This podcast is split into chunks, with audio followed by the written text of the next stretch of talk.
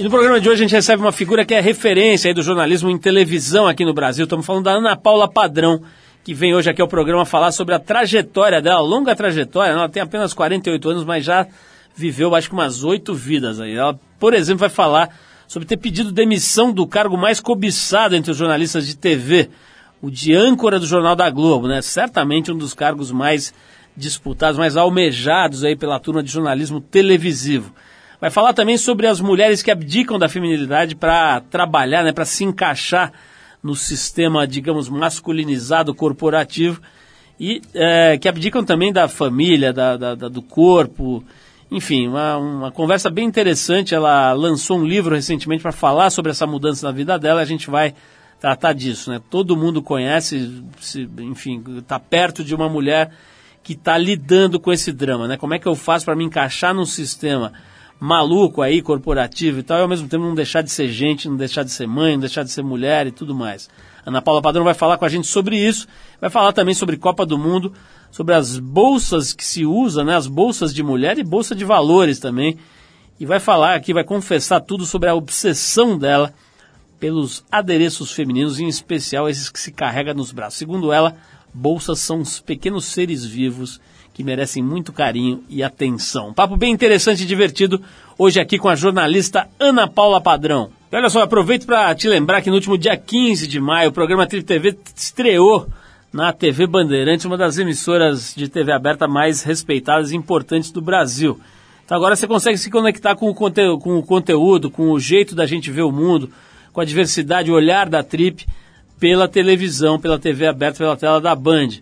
Se você quiser é, conectar a gente, vai lá de quinta para sexta, né, na madrugada de quinta para sexta, às uma e meia da manhã, com reprises na terça-feira, de terça para quarta, né, na noite de terça-feira, mesmo horário, uma e meia da manhã, na Band. A gente espera que você curta, que você assista e que você espalhe a notícia por aí. Vamos abrir o programa com a Ella Fitzgerald, a grande dama aqui da música, faixa You Are The Top. E na sequência a gente volta com outra grande dama, Ana Paula Padrão, no Trip FM de hoje.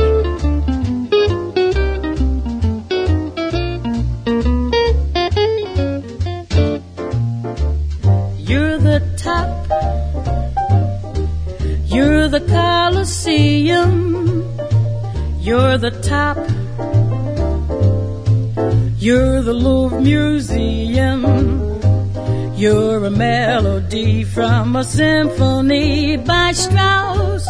You're a Bendel bonnet, a Shakespeare sonnet. You're Mickey Mouse. You're the Nile. You're the Tower of you're the smile on the Mona Lisa. I'm a worthless check, a total wreck, a flop. But if baby I'm the bottom, you're the top. You're the top. You're Mahatma Gandhi.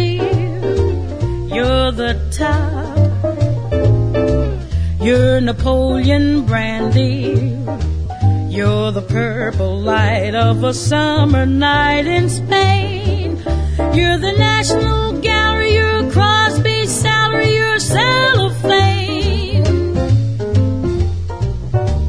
You're sublime. You're a turkey dinner. You're the time of the Derby winner. I'm a toy balloon that is fated soon to pop. But if baby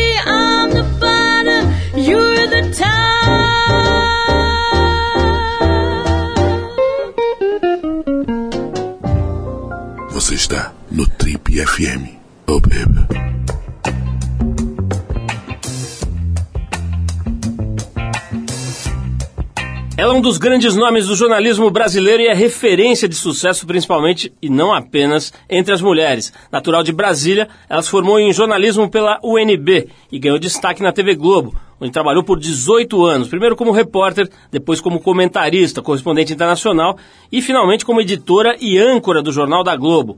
Em 2005, ela se mudou para o SBT, onde reformulou o departamento de jornalismo, além de apresentar o jornal SBT Brasil e, posteriormente, também o programa de documentários SBT Realidade. Em 2009, mais uma mudança, dessa vez para a Record, onde apresentou até o ano passado o Jornal da Record. Desde então, ela tem se dedicado à sua agência de conteúdos, a Tuareg, e à sua plataforma de pesquisa e comunicação voltada para o universo feminino chamada Tempo de Mulher. Você já deve ter percebido que a gente vai conversar hoje aqui, mais uma vez, com um enorme prazer, com a Ana Paula Padrão, que acabou de lançar o livro chamado O Amor Chegou Tarde em Minha Vida. Ana Paula, é um prazer te receber de novo aqui no Trip FM. A gente conversou a última vez, não sei se você lembra, eu fui ver aqui nos nossos arquivos, foi em 2011. Lá pra cá você fez tanta coisa que já tinha, a gente já tinha vontade de chamar de volta aqui já fazia um tempo. Seja bem-vindo às nossas amplas e reformadas instalações. Paulo, muito obrigada. É uma honra estar aqui de volta. Adoro bater papo com você, entendeu? E adoro a Trip FM. Obrigado, Ana. Vamos falar um pouquinho aqui sobre uma coisa. A gente estava conversando aqui já antes de ligar os microfones. Eu adoro esse assunto. Estava lendo um pouco do teu livro, né? Chama Ana Paula Padrão, O Amor Chegou Tarde em Minha Vida. Esse, esse título aqui você tirou de alguma música aqui, de alguma dupla romântica. Parece, né? Sertanejo total, mas, né? Mas olha só, tem várias coisas interessantíssimas, a, a, começar das fotos, né? Tem umas fotos incríveis aqui de você no Afeganistão, de você menininha novinha, dois, três anos lá em Brasília. Mas assim, na, no, no, no texto tem coisas muito curiosas, muito interessantes. E uma delas eu estava relendo hoje é quando você fala de um assunto que eu sei que você tem estudado, tratado, abordado nas suas palestras e, e, enfim, nos estudos aí que você tem feito sobre a mulher. E é um negócio que interessa muito a gente aqui, em especial por causa da TPM, que é a nossa revista feminina, né? Que é essa história da mulher nas empresas, no mundo corporativo, né? Ao mesmo tempo em que as pessoas mais inteligentes do mundo corporativo já sacaram que precisam humanizar as empresas urgentemente, né? Sob pena de sumirem do mapa, e uma forma de humanizar é trazer o feminino mais para perto, ao mesmo tempo em que existe essa noção nas cabeças aí, algumas cabeças, né, nas lideranças, o que se vê mais, o que se vê realmente imperando, é aquela ideia de que a mulher, para funcionar numa organização de trabalho, ela precisa virar um hominho, né? Precisa se vestir com aqueles terninhos da, da Gregory e precisa andar com aquelas roupinhas e precisa ter cara meio de homem, falar como homem e, e ter uma atitude que, é, que não sei nem se é de homem, né, que é idealizada como sendo o comportamento masculino, né, que também é outro assunto para a gente tratar depois. Mas enfim, queria que você me falasse sobre esse universo Maria da Graça Foster, né, que acho que é um bom símbolo para essa mulher que teve que se transformar no que se imagina que seja o masculino. Como é que é esse bicho aí, Ana? Esse bicho é esquisitíssimo, mal resolvido, tem problemas sérios, criou uma carapaça em volta de si mesma e a gente está tentando desconstruir isso nas empresas hoje, mas não é fácil. Primeiro, porque é um processo cultural e segundo, porque depende de uma forte determinação de quem está na liderança da empresa. Tem que ser uma política interna com metas acompanhada pelo CEO, pelo executivão lá, senão não dá certo. E esse bicho é muito fácil de explicar. No Brasil, as mulheres entraram maciçamente no mercado de trabalho nos anos 80. Os malfadados anos 80, quando a gente começou a vestir aquelas ombreiras ridículas e enormes, né? E todas viramos mulheres ombreiras. Naquele momento, a gente não tinha nenhum modelo feminino para copiar. Não só é, um modelo de uma mulher que tenha chegado no topo de uma empresa, mas, e principalmente, de uma mulher com cara de mulher. Não existia isso. Então, o que, que a gente fez? É, Para ser respeitada na empresa e provar que a gente podia fazer as mesmas coisas que eles faziam, a gente imitou eles, em tudo.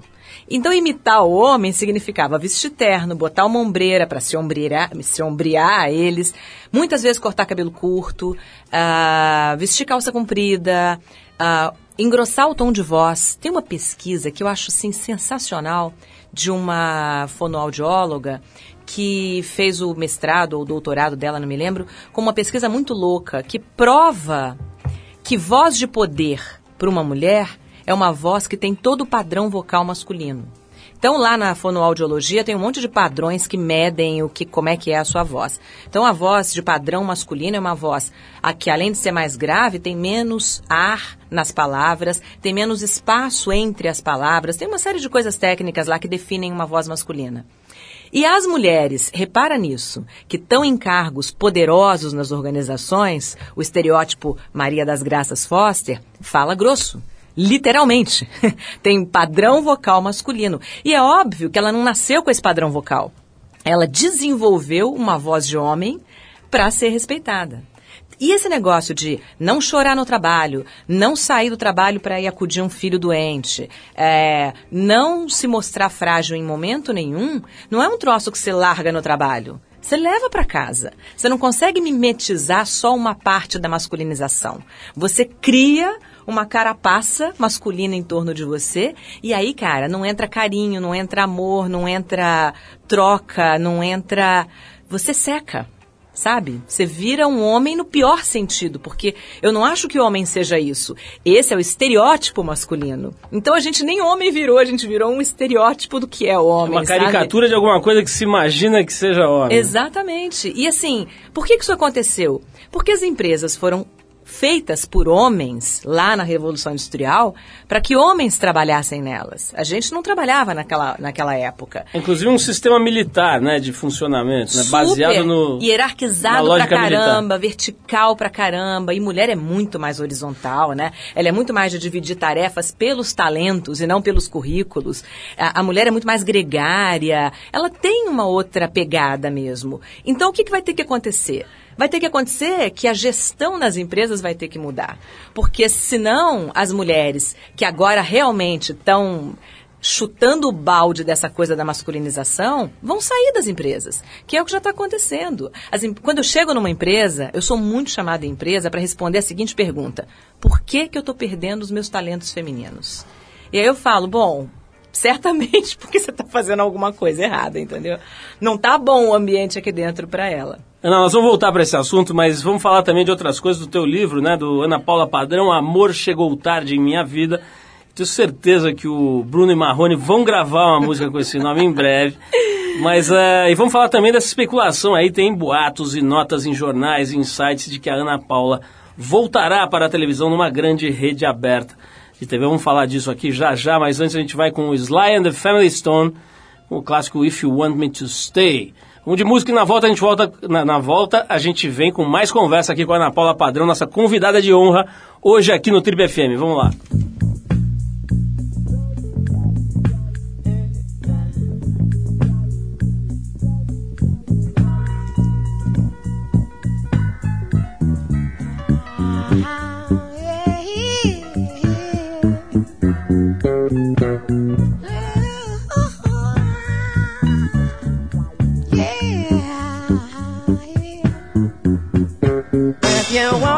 Stay. I'll be around today to be available for you to see. I'm about to go, and then you'll know for me to stay. I got to be me.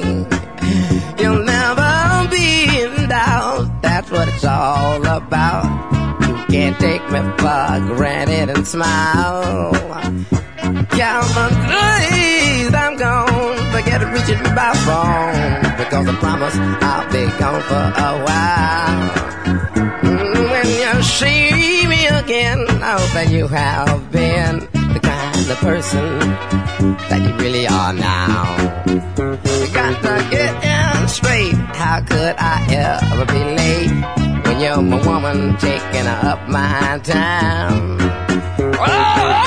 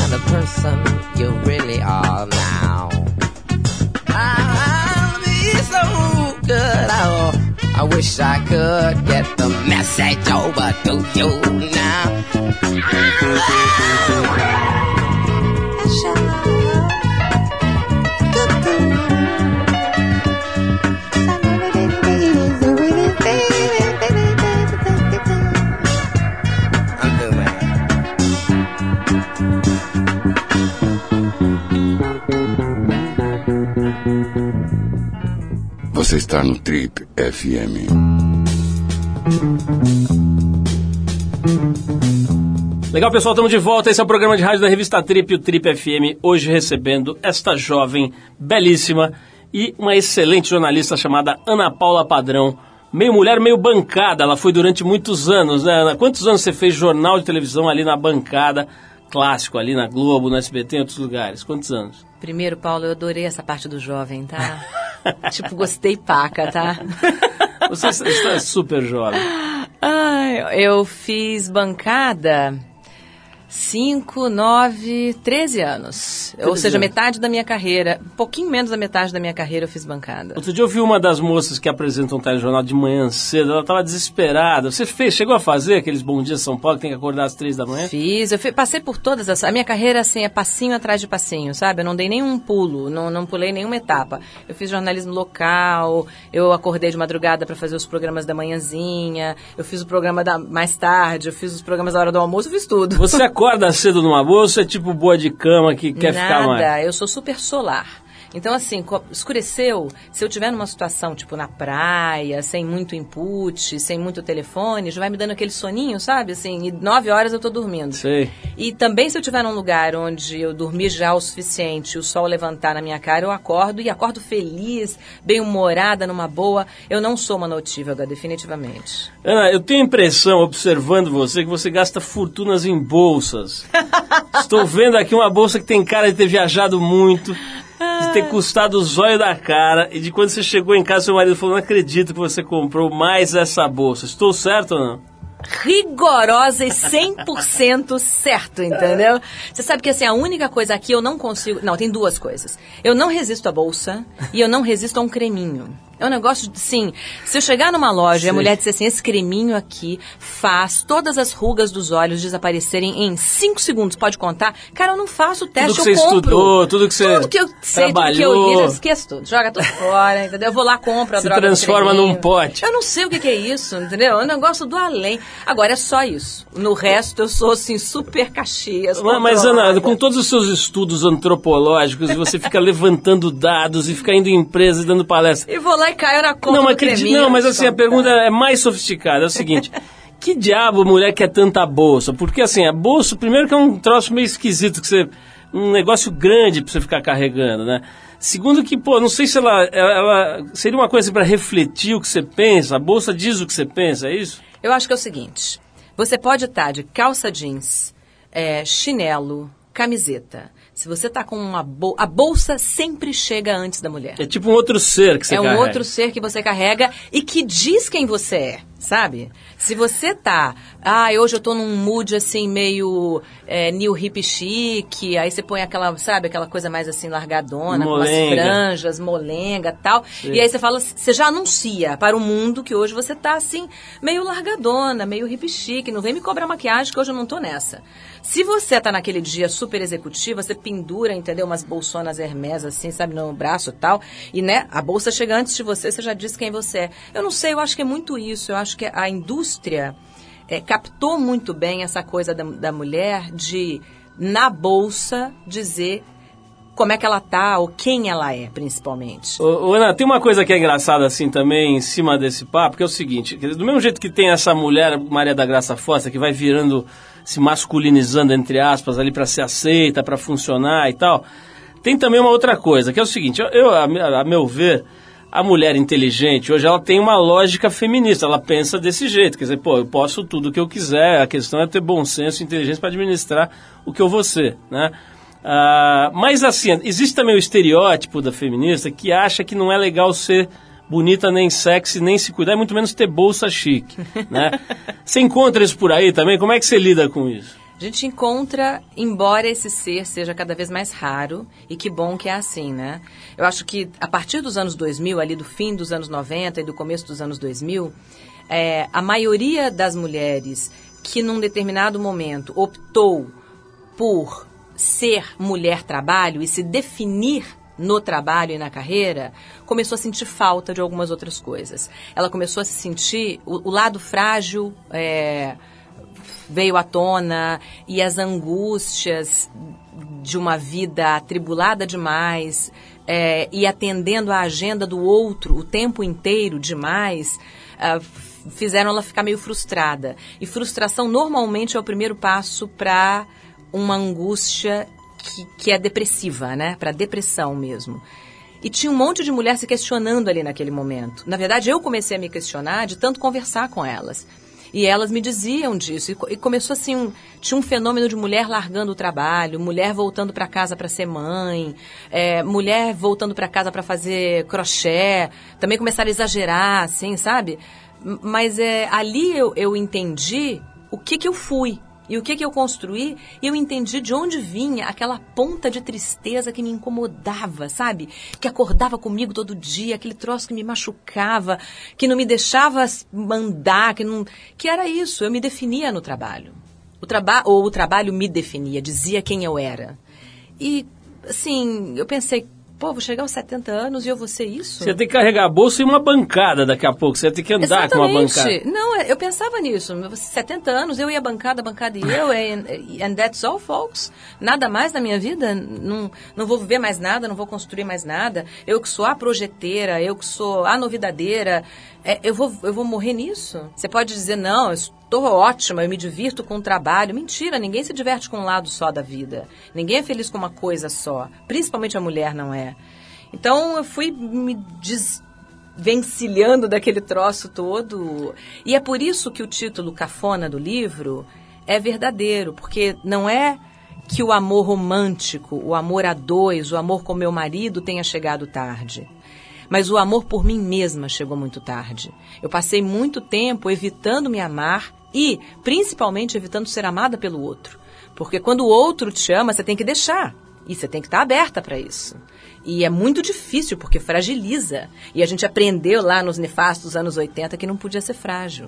Então é um troço difícil, você tem que tirar. É anos de terapia, E acho que a tua, amigo. e a tua, a tua experiência é altamente inspiradora, né? Muito legal que as pessoas tenham contato com ela através do livro. Então, o livro não tem nenhuma pretensão é, de ser boa literatura ou de ser um livro. Ele não tem pretensão nenhuma. A única coisa que eu quis foi transformar. Foi sair a bonita minha na capa. experiência. Ah, não, bom, isso eu não precisei me preocupar muito. Porque o fotógrafo é bom paca, é o Fernando Lousa, entendeu? Eu sabia que ia ficar incrível. E ficou mesmo. É, e assim, é, eu, eu dou muita palestra há muitos anos para mulher. E em geral tem catarse. Em geral elas se emocionam, em geral elas choram. E, e o que eu quis foi é, ampliar. Palestra você dá para 100, 200, 300, 400 pessoas, você não consegue atingir universos muito grandes. E eu quis é, ampliar essa sensação e, e abrir um pouco. Eu acho que eu estou madura o suficiente para falar um pouco de mim, sem medo da exposição, é, e tocar outras mulheres. E tem sido esse o retorno, sabe? Muita gente me escreve, me liga, gente com quem eu me encontro, que vai nos lançamentos, me diz isso, sabe? Olha, eu vou mudar minha vida, eu vou fazer isso. Nós vamos falar no próximo bloco sobre essa transformação, essa passagem. aí Vamos saber quais foram as técnicas utilizadas pela pequena Ana Paula para se transformar nessa nova mulher. Vamos saber se ela tomou santo daime, se ela teve noites de sexo selvagem, se ela usou drogas, o que, que ela fez para se desvencilhar daquela tristeza, daquela chatice que estava a vida dela antes e se transformar nesse verdadeiro pintacilgo que ela se transformou hoje. Hoje ela voa, ela sobrevoa os lugares, ela anda um metro acima do solo. Vamos saber os detalhes dessa passagem, dessa transformação. Mas antes, para inspirar os nossos ouvintes, a gente vai tocar aqui a Irma Franklin. Para quem não sabe, a Irma Franklin foi a irmã mais velha da Rita Franklin. Pouca gente sabe que ela existiu, mas foi ela justamente que gravou a versão original daquela faixa Piece of My Heart em 1967, quando a pequena Aninha mal tinha nascido, né, Ana? Você nem tinha nascido em 67, né? Tava nas fraldinhas. Tava nas fraldas. Tava lá em Brasília especulando os candangos que passavam de um lado para o outro. Vamos com a versão original desse clássico Piece of My Heart, que acabou imortalizado na voz da Janis Joplin anos depois. Daqui a pouquinho a gente volta com o Trip FM para saber segredos que Ana Paula Padrão não contou para ninguém. Vamos lá.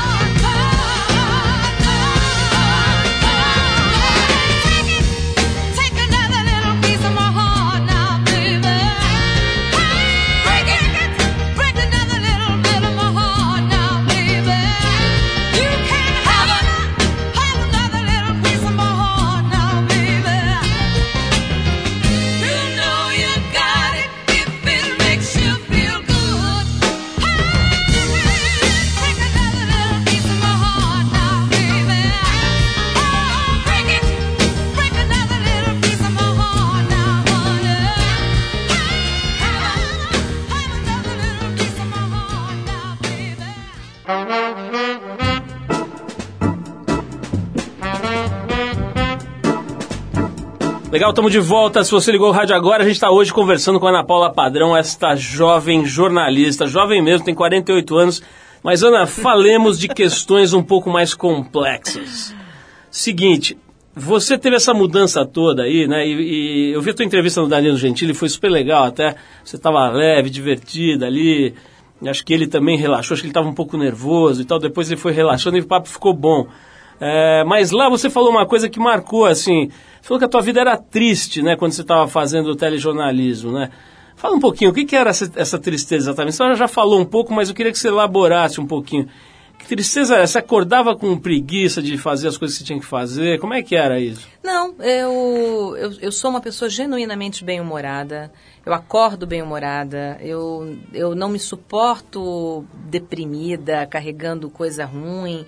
Então, o meu dia a dia era um dia a dia normal. É, eu me sentia. Eu acho que triste é uma palavra mais fácil para as pessoas entenderem é, uma pessoa pela metade. Eu me sentia incompleta.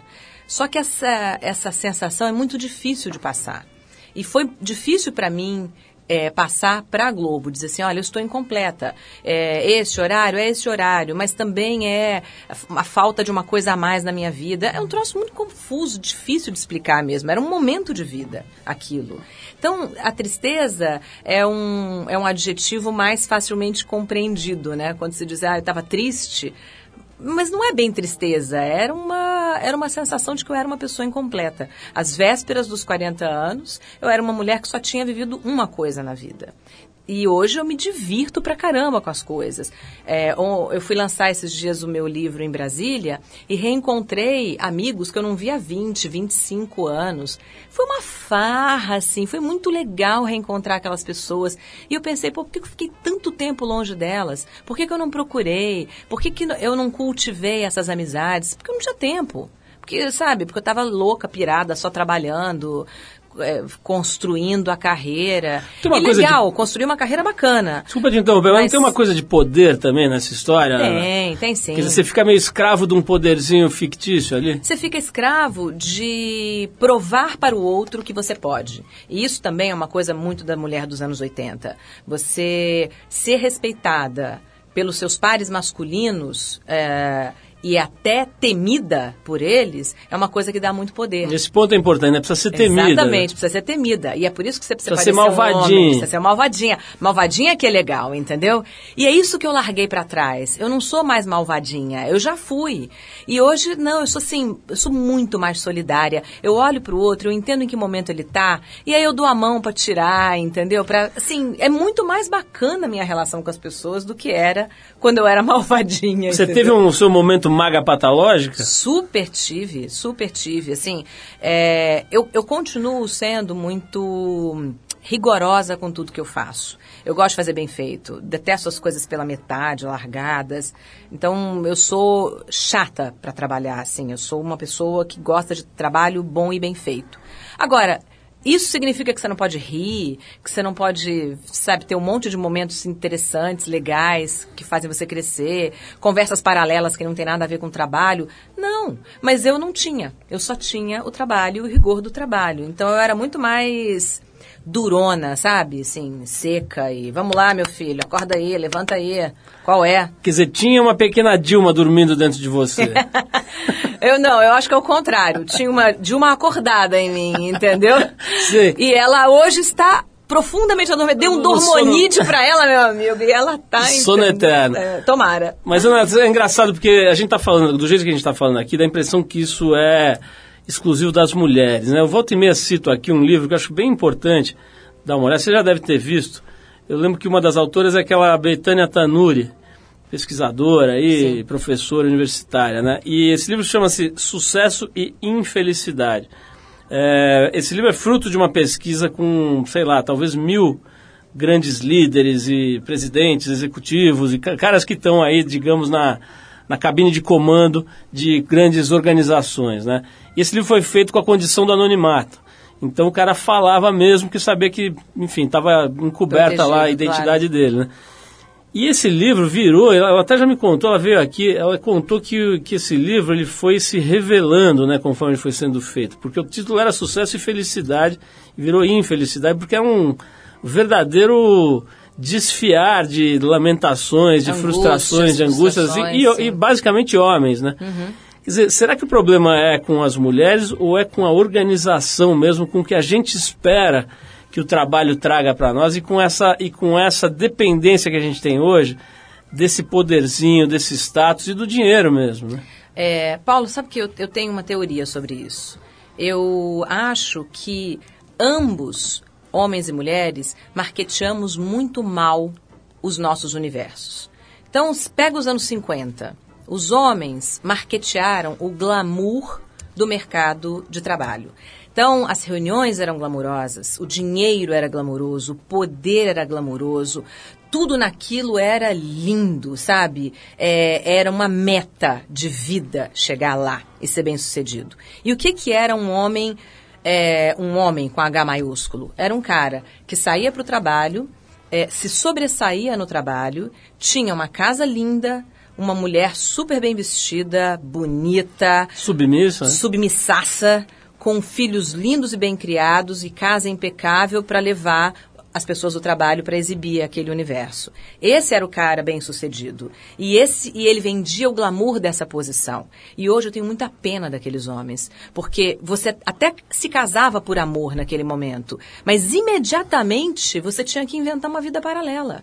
Assim, você se casou, largou sua mulher em casa, deu para ela a função feminina e inventava uma vida paralela. Ia ter um caso com a secretária, ia brigar politicamente na empresa para subir, ia tomar rasteira, ia dar rasteira, ia dar cotovelada, canelada, golpe abaixo da cintura, e ser infeliz e beber. Quantas pessoas bebiam e fumavam loucamente naquele momento? E, e essas drogas são pesadas e elas vão intoxicando você. Então, assim, eu tenho muita pena do homem que carregava a obrigação de ser um sucesso naquilo, Os sabe? Don Drapers da vida. Os- exatamente, os Down Drapers da vida. Eu vejo aquela série e eu falo assim, nossa, coitados desses caras, sabe?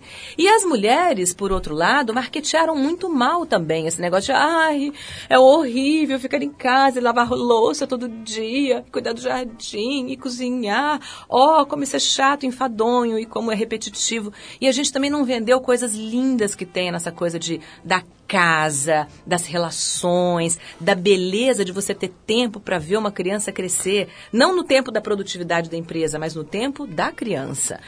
Sabe, tem coisas lindas nesse universo e a gente não quis. A gente jogou fora, porque o glamouroso era outra coisa.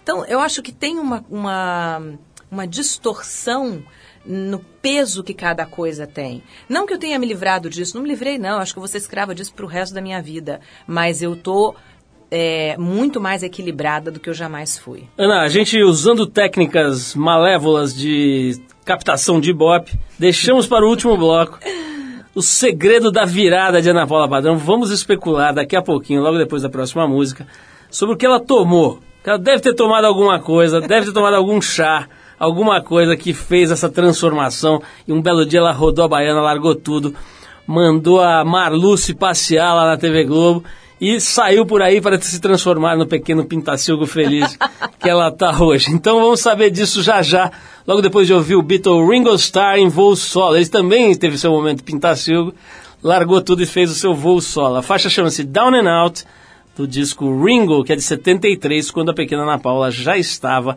na escola lá em Brasília. Vamos de música e a gente já volta com o Tribo FM, hoje conversando com a jornalista Ana Paula Padrão. Vamos lá.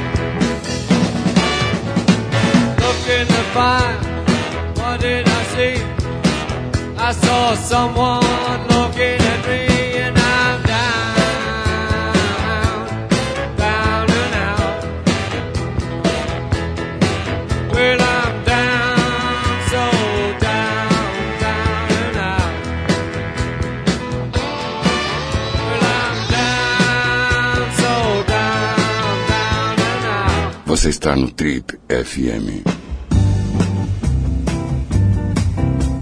Legal, pessoal, estamos de volta. Esse é o programa de rádio da revista Trip. Se você perdeu boa parte dessa entrevista, deu mole, mas ainda há uma esperança. Vai lá no trip.com.br, tem todas as nossas entrevistas arquivadas para baixar de graça. Então você pode baixar a entrevista completa da Ana Paula Padrão de hoje e também as entrevistas dos últimos 20 anos, 18, alguma coisa assim. Tem entrevista até você morrer, dá para você ver a entrevista toda hora aí, se quiser baixar. Ô, Ana, falando em baixar, o que, que baixou em você? Qual foi? Teve um dia, um momento, eu tô brincando aqui com essa história, tomou um chá, teve alguma coisa, mas deve ter tido ali o momento. Claro que é um processo que você vai pensando, refletindo, deve, não sei se teve psicanálise, se teve, mas o fato é que deve ter um momento em que você fala, é hoje eu vou desatar esse nozinho, né? Não sei se você foi falar lá com a Marlúcia, sei lá quem que era chefona da Globo, ou se você estava já na Record, mas qual, se você tivesse que escolher um momento do, do turning point ali, qual foi e como foi? Tem um momento, sim. É, foi um processo longo de amadurecimento, talvez uns dois anos, pensando obsessivamente em preciso mudar a minha vida, não estou bem, não estou equilibrada, não estou legal. Você usou algum tipo de apoio profissional, de Não, eu, psicanálise? fiz, eu fiz análise mais de 10 anos, antes disso e depois disso. É, e me ajudou muito, porque eu acho que a gente faz escola de tudo, não fazer escola de você mesmo não é inteligente. Então eu fiz análise muito, gosto de conversar com pessoas e acho que você entender as suas circunstâncias é muito bom para entender quem você é e gostar de você, né? E o momento do turning point foi o seguinte: eu tinha feito já duas fertilizações in vitro, é, parei para descansar o corpo porque é uma é uma é um bombardeio de hormônios e você fica numa montanha russa louca. Nenhuma dessas duas FIVs é, foi bem sucedida. E, e nesse momento de para para descansar um pouquinho o corpo, eu engravidei naturalmente. E fiquei muito feliz, muito feliz. E, inclusive, é, propus naquele momento para a TV Globo que eu é, me afastasse na licença maternidade e não voltasse mais para a bancada do Jornal da Globo, fosse fazer alguma outra coisa. E, enfim, não chegamos a combinar nada sobre isso, mas teve até uma abertura para conversar. E eu perdi o bebê, naturalmente também, é, com quase três meses de gravidez. E, e eu fui para um hospital na sexta, é, não apresentei o jornal na sexta, ninguém soube disso. Eu passei sexta, sábado e domingo no hospital porque os médicos não queriam fazer o, o método tradicional, que é uma curetagem, porque ele machuca uma parte do útero. E como eu estava num processo de tentativa de engravidar, aquilo podia ser determinante. Então eu, eu precisava de um tempo de recuperação e, e eu, precisava, eu precisei esperar o processo acontecer naturalmente. É horrível, porque você fica dias sangrando, perdendo, sangrando, perdendo, e os caras olhando com ultrassom se tinha saído tudo, não, não saiu, espera um pouco mais, e você ali. É muito, é muito pesado. Dói, dói de verdade. E aí alguém me ligou perguntando se eu ia voltar a trabalhar na segunda-feira. E aí eu falei assim, acabou acabou. Eu vou mudar minha vida. E mudei. Foi ali. Quer dizer, não teve a noite de sexo selvagem, não teve nada da, do chás. Várias, mas várias, graças a Deus, mas não foi ali que eu resolvi a minha vida. O pequeno Walter é conquistador, que eu vi aqui no livro, que ele foi atrás de você em Querido, Paris. pequeno, eu não é, é por sua conta, entendeu?